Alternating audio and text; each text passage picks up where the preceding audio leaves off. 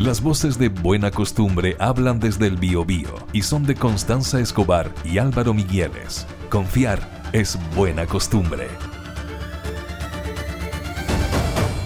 Saludamos de inmediato a Javier Sepúlveda, Ceremi de Economía, siempre disponible cuando uno lo requiere para conversar de asuntos vinculados a su cartera, aunque sean de suyo polémicos. ¿Cómo está Ceremi Sepúlveda? Muy buenos días. Muy buenos días, Javier. Buenos días a ambos. ¿Ustedes me escuchan bien? Perfecto. Muy bien. Bueno, muchas gracias por el espacio para poder conversar sobre algunas situaciones que estamos pasando hoy día en el Biobío. Oiga, Seremi, vamos de inmediato al área chica. ¿Qué es lo que pasa con Guachipato? Usted leyó en sabes.cl y probablemente escuchó también aquí en Metropolitan FM las declaraciones en virtud de las cuales el gerente de Guachipato sostiene que no está descartado el cierre de la planta. ¿Cuál es la posición del gobierno? ¿Tenían ustedes antecedentes de que la crisis de Guachipato fuese de tal magnitud Así es. Bueno, lo primero, comentar que nosotros como gobierno hace ya bastante tiempo hemos tomado conocimiento de esta situación eh, de hecho, en la planta siderúrgica de Huachipato, en Talcahuano, ha estado eh, presente el ministro de Economía en su momento, hizo visita a la planta, conversó con los sindicatos 1, sindicatos 2 de trabajadores, también con la gerencia de Huachipato, y ahí se le informó en su oportunidad la situación. También estuvo en otra ocasión la subsecretaria de Economía, por lo tanto hemos tenido ya dos, eh, las dos máximas autoridades del Ministerio de Economía eh, presentes in situ en la planta de Huachipato durante este último año, eh, tomando conocimiento de aquello. Así es que la verdad es que estas conversaciones ya están algo adelantadas y hay una voluntad más que comprometida y asumida por parte de nuestro gobierno para apoyar la situación. Eh, y lo bueno es que esta última semana se han sumado más voluntades políticas, lo que nos hace tener un, una esperanza mucho más, más grande y firme eh, en el sentido de ir protegiendo nuestra industria, que es una de las industrias principales y que ha configurado prácticamente este último siglo de lo que es la ciudad de Talcahuano y el Gran Concepción en su conjunto. Lo que está ocurriendo con Huachipato es algo que eh, es, es, parte de un problema mundial. ¿ya? Lo que ocurre es que China hace 15, 20 años atrás producía no más que el 10% del acero mundial. Hoy día China está produciendo más del 50% del acero mundial. Por lo tanto, hemos visto cómo estos últimos 15 o 20 años China, China venido aumentando exponencialmente su producción de acero. Pero la complicación de eso es que el acero que produce eh, ya no está siendo consumido internamente, dado que su nivel de actividad económica interna ha descendido en China, por lo tanto tiene mucho excedente que hoy día está posicionando en los mercados internacionales. Y los principales mercados afectados son economías como la chilena, en donde tenemos un sistema económico que desprotege por completo la industria nacional. O sea, no tenemos ningún sistema de proteccionismo a nuestros productos estratégicos que son producidos en Chile, como por ejemplo el acero, que es una industria muy estratégica. Y no tenemos en Chile un sistema de protección para hacer frente contra esta masa de exportaciones de acero china que llega a Chile con prácticamente un 40 o un poco más de porcentaje de precios menores, eh, porque prácticamente están en una especie de liquidación cuando ya tenemos mucho stock en, almacenamiento, los chinos empiezan a sacar sus exportaciones, además se acusa también de algunos incentivos tipo subsidios de parte del gobierno chino, por tanto estamos en una competencia desleal que es muy profunda y esto podría afectar efectivamente nuestra industria nacional de acero. Eh, por eso, eh, como comenté, están todas las voluntades para trabajar en aquello. Seremi, yo ayer fui bastante crítico aquí en este mismo programa respecto de la poca presencia de las autoridades del gobierno central. Usted me ha dicho que vino el ministro de Economía, Nicolás Grau, y también la subsecretaria. ¿Cuánto tiempo estuvieron acá en, Concepción en aquella oportunidad? ¿O en Talcahuano? El ministro, tanto el ministro Nicolás Grau como la subsecretaria Javiera Petersen estuvieron prácticamente eh, media jornada completa en Huachipato. ¿Por qué? Porque estuvieron primero conversando a, una mesa de conversación con la gerencia y con los sindicatos justamente este tema. Después eh, se ingresaron a la planta a, conocer el proceso productivo de acero.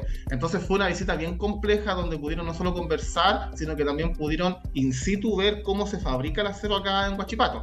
Y eso fueron dos visitas que fueron en tiempos distintos. No es que vino las dos autoridades en su conjunto, así que hemos estado eh, presentes. También hay conversación, han habido conversaciones y varias reuniones con CAP eh, a nivel del, holding, de la matriz de, de Huachipato, en Santiago con el ministerio.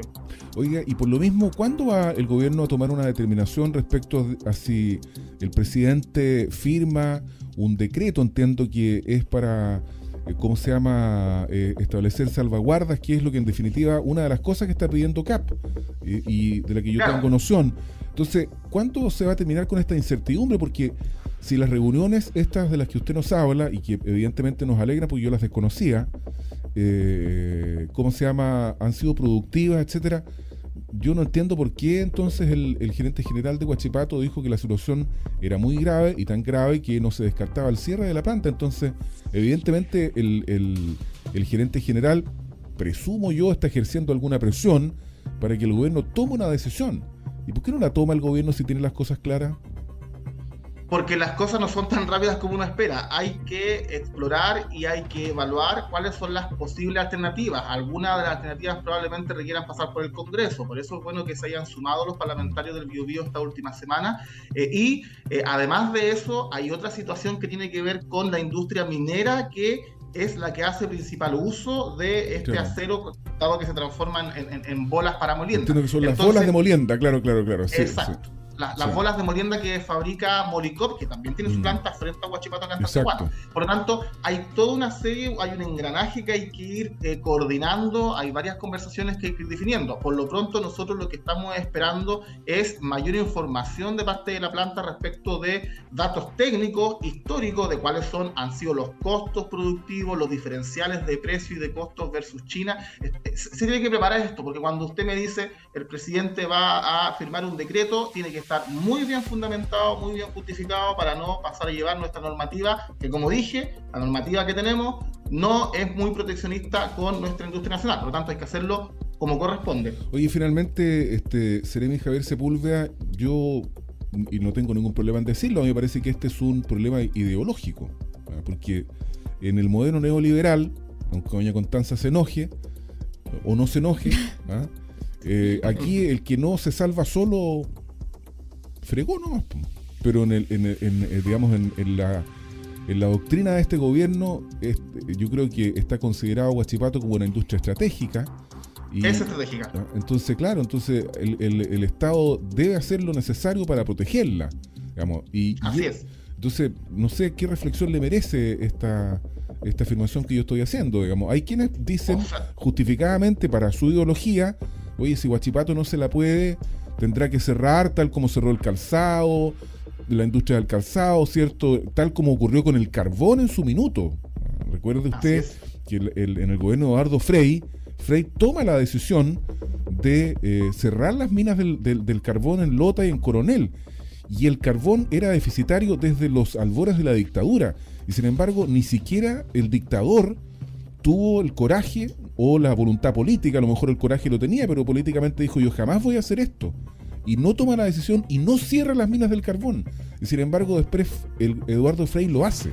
Entonces, o como eh, se arruinó la industria locera o la industria de los paños, en fin, porque no fueron capaces de competir. Hay quienes dicen, ¿y por qué el Estado va a tener que concurrir?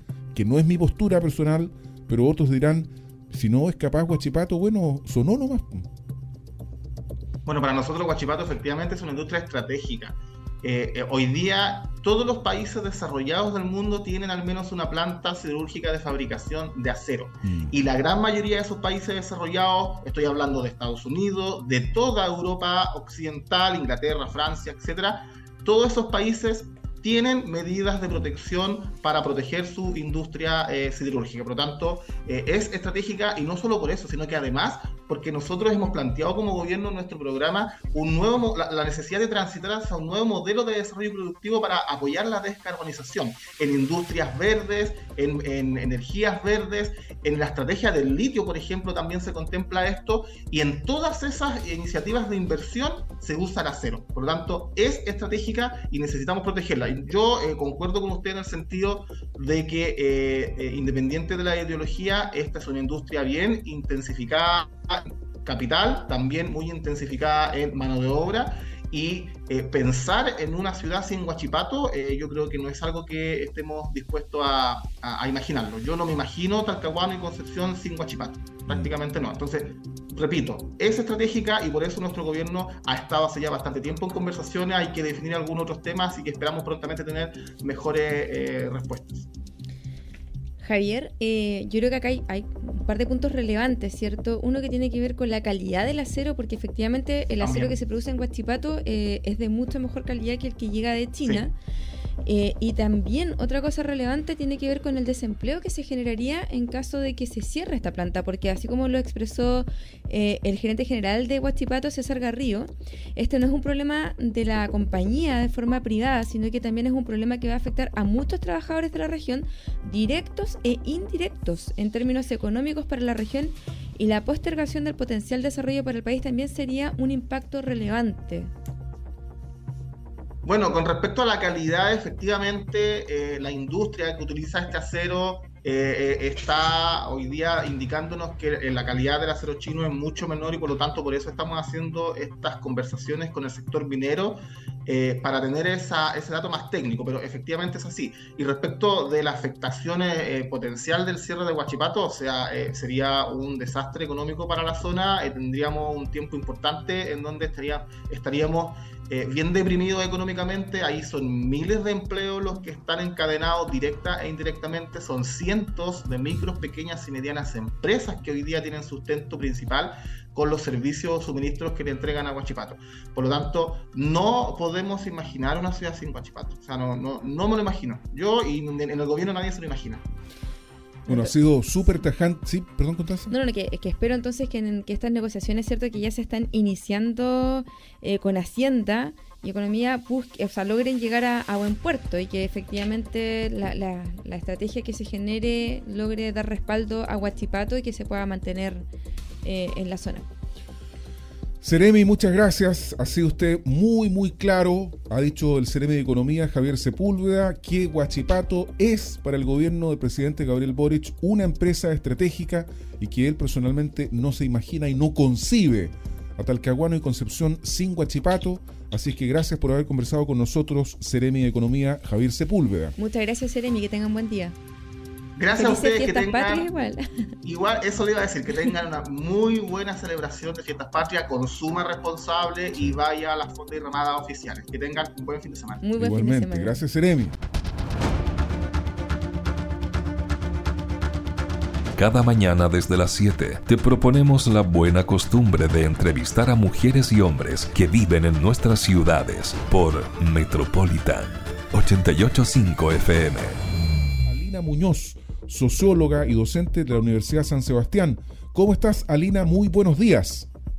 Hola, ¿cómo están? Hola, Alina. Qué gusto saludarles. Igual, estamos contentos de tenerte en el programa. Oye, aumenta la brecha salarial entre hombres y mujeres y ha retrocedido esta diferencia a los niveles pre-pandemia, Constanza.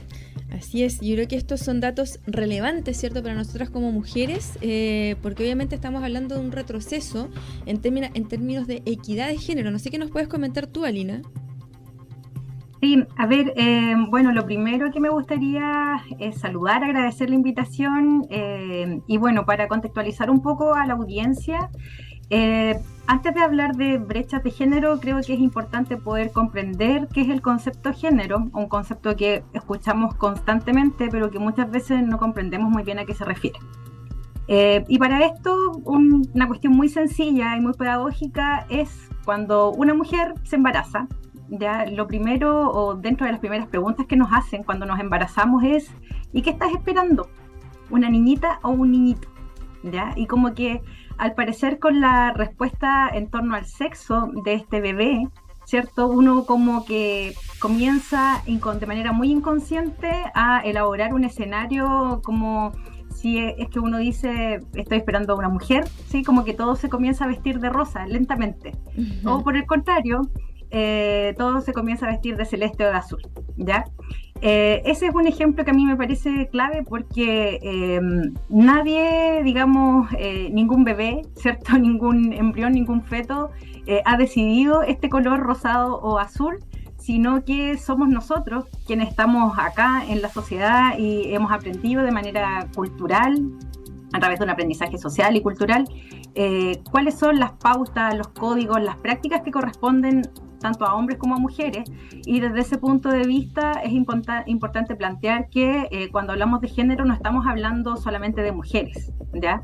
Estamos hablando de tanto de hombres y mujeres que vivimos en un mundo que establece eh, determinadas condiciones frente a las cuales nos tenemos que desenvolver. El punto está en que en este sistema cultural eh, las mujeres tenemos una posición de desigualdad. ¿ya? Y una de las expresiones que esta desigualdad tiene está precisamente en lo que ustedes han mencionado, que tiene que ver con la brecha salarial. Efectivamente, a un 25% eh, está ahora la, brecha salarial, ¿cierto? Que había bajado a un 20,4% en el 2020 y ahora, o sea, y ahora volvimos a los, a los, a los perdón, había bajado hasta un 20,4% y ahora estamos volviendo a la prepandemia que había sido que estaba en un 28,1% la brecha salarial. ¿A qué crees tú que se debe esto o, a, qué razones eh, hacen que, se genere este retroceso? Ya. Mira, lo primero es que, bueno, durante el periodo de pandemia, la verdad es que yo lo veo como un momento de paréntesis respecto de eh, la participación laboral o la participación económica que las personas pudimos tener. Ya esto porque, bueno, se generaron varias eh, políticas, ¿cierto?, que fueron dando algunos incentivos eh, y algunos incluso que han sido sostenibles durante el tiempo ya a tres, casi cuatro años de la pandemia. Entonces, que volvamos a, a los índices o a las tasas previas a la pandemia, a mí me parece que volver al estado de comillas, ¿cierto?, de naturaleza de este fenómeno en relación a las desigualdades que existen entre hombres y mujeres. El año 2019 con una colega en la universidad hicimos un, estudio sobre desigualdades salariales entre mujeres de la región del Biobío. Y una de las cuestiones que aparecían ahí como gravitantes y que también lo refleja este estudio de, la que aparece publicado en la tercera, es, eh, bueno, algunos determinantes sociales como ya les comentaba. El primero de ellos tiene que ver con la educación, el nivel educacional al que acceden las mujeres. ¿ya? Está muy estudiado que mujeres que eh, provienen o cuyas madres, ¿sí? cuyas madres eh, no tienen un nivel educacional elevado, van a, tampoco van a tener, digamos, una educación alta. ¿ya? Sin embargo, en el caso de las mujeres, tener una educación alta tampoco es garantía de eh, una reducción de la desigualdad. ¿ya?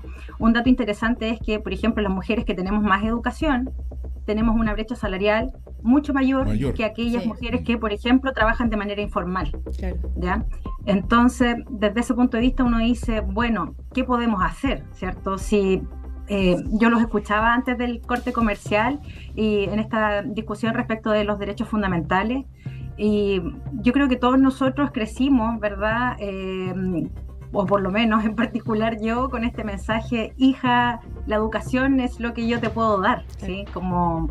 es el gran legado, mi gran herencia, y es un poco el discurso que uno repite y es lo que uno puede observar también en los estudiantes y en las estudiantes de nuestra universidad. Eh, pero en el caso de las mujeres, la verdad es que uno dice, bueno, ¿y, ¿y qué tanto más es lo que debo seguir estudiando si me voy a encontrar con una serie de barreras? ¿O para qué? Claro, ¿o por qué? Mm. Porque, mira, incluso hay cuestiones que tienen que ver, como decía inicialmente, eh, socioculturalmente, que están ahí presentes, ¿ya? Por ejemplo, la misma maternidad. ¿ya? Si bien la maternidad como hecho biológico, evidentemente es algo que, eh, digamos, forma parte de nuestro cuerpo. Somos nosotros quienes eh, nos embarazamos, quienes amamantamos, etcétera pero también hay un sistema que no protege que las mujeres vuelvan eh, y que sobre todo tengan una continuidad en el trabajo, ya de manera tranquila, de manera corresponsable, donde tú puedas eh, desarrollar tu trabajo, pero sabiendo que va a haber un equilibrio y que eso te permita a ti desplegar una carrera profesional eh, de buena forma, ya. Hay varias investigaciones también que plantean, ¿cierto?, que en, esta trayectoria, en esta trayectoria laboral y educacional de las mujeres se produce lo que se denomina el techo de cristal, ¿ya? ¿Qué es el techo de cristal? Es una barrera invisible, ¿ya? Porque es una barrera cultural, en el cual las mujeres llegamos a un tope, pero los hombres siguen y siguen eh, accediendo a otras posibilidades. ¿Por qué? Porque los hombres, ¿cierto?, no están, eh, o en su mayoría no estarían eh, preocupados, ¿verdad?, de lo que sucede en el mundo doméstico, no estarían preocupados de lo que sucede con la crianza, no estarían preocupados de las horas del pediatra, no estarían preocupados de una serie de sutilezas que tienen que ver con lo cotidiano, pero que igualmente eh, construyen y permiten facilitan o, imposibilitan ¿cierto? el desarrollo de las mujeres. Alina, una pregunta la última pregunta en realidad, eh, ¿cómo podemos o qué podemos hacer para mitigar estas brechas que existen y avanzar hacia una sociedad con mayor equidad de género? Ya. Eh, mira, desde mi perspectiva, una cuestión fundamental tiene que ver con la corresponsabilidad. A mí me parece que la corresponsabilidad es algo que se debe trabajar de manera familiar, pero también creo que el Estado debe ser una institución que debe promover a partir de diferentes políticas públicas eh, la posibilidad de la corresponsabilidad. Eh, un ejemplo eh, puede estar dado por... ponte tú en el postnatal. El postnatal hoy día, que dura 24 semanas, ¿cierto? Siendo las primeras 12 obligatorias para las mujeres y las segundas 12 teniendo la posibilidad de alternarlas con hombres, con tu pareja, digamos, o con el papá de, de tu bebé. Eh, sin embargo, no es garantía de la corresponsabilidad, ¿ya? Porque no te puedes dar de baja, digamos, no hay una presencia de ambos padres con el bebé. Y desde ese punto de vista, evidentemente, la relación que se puede establecer, el vínculo, no solamente con el bebé, sino que con la crianza, la forma en que tú te incorporas, porque esto es un hábito. ¿ya? El, estar en casa es un hábito, el, formar parte de lo doméstico y del trabajo que implica criar, educar, pero también preparar el almuerzo y una serie de cuestiones, tiene que ver con tener la tranquilidad de que eso se puede ejecutar. Y para eso, desde mi perspectiva, el Estado tiene un rol fundamental en poder garantizar esto a través de diferentes políticas públicas. Pero imagínate si para la mujer es complejo el que, digamos, pueda ejecutar este rol, aún lo es más complejo para el caso en que un hombre ejecuta este rol o cumple el rol de educar y de, y de la crianza. Yo tengo un caso muy cercano que obviamente quiero mucho, que no, no, tengo para qué ventilarlo, pero que es el hombre el que asumió la crianza de la guagua. Estamos, estamos hablando de una niña que hoy día va a cumplir dos años, digamos. ¿Y cómo se reinserta él en el mundo laboral cuando termine? Y además, ¿cómo enfrenta este prejuicio que existe hoy día? Porque lo que ustedes están hablando está muy bien, pero nosotros, nosotros vivimos en una sociedad machista. O sea, a, esta persona que a la que yo estoy nombrando la miran con, con ojos viscos. Como si este gallo, mira, está criando él la guagua y, no, y, no, trabaja. Y, y Macabeo lo, y, es mantenido. Claro. Claro. Mira, tú diste con un punto y muy importante. Bueno, primero plantear que efectivamente estamos en una sociedad machista, eh, patriarcal, ¿cierto? Donde lo que se establece es que las mujeres somos quienes tenemos esta, esta condición de inferioridad, pero no solamente las mujeres, sino que todo aquello que tenga que ver con lo femenino.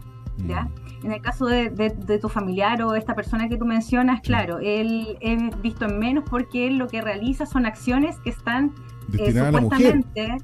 Claro, está haciendo tareas de mujer. Sí, y lo ha hecho regio, lo, ha hecho estupendo. Oye, pero hay muchos hombres que cada vez toman más esa decisión. Yo creo que es fantástico que así ocurra. Pero lo que pasa es que hay el problema es el después. Y el problema también. Pero es lo mismo que nos pasa a las mujeres. después de, dos, tres años, ¿cómo nos reinsertamos laboralmente? ¿Es un problema que enfrentamos hombres? Y no, debería ser problema. Claro, no debería ser un problema.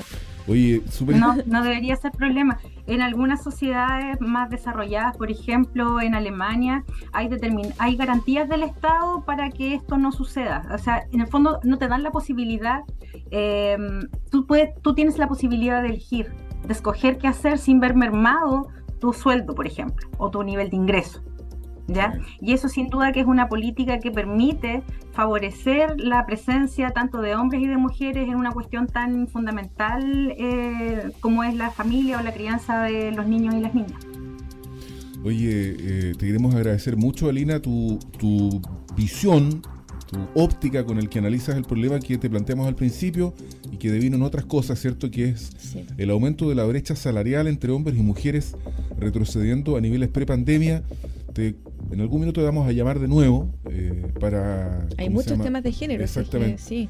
Así que muchas gracias, Alina. ¿eh? Muchas gracias, feliz, Feliz, feliz. Me gustaría solo mencionar, aprovechando aquí la audiencia y la plataforma, que, eh, bueno, en este periodo de fiesta es uno de los momentos del año donde más aumentan los episodios de violencia contra la mujer.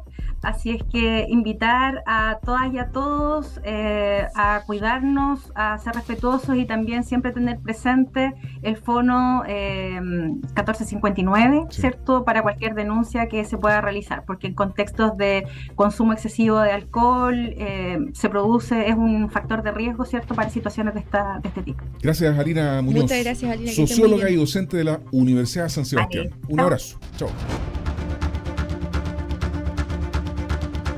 Buena costumbre de Metropolitan 885 FM es también una emisión multiplataforma para empezar el día informados.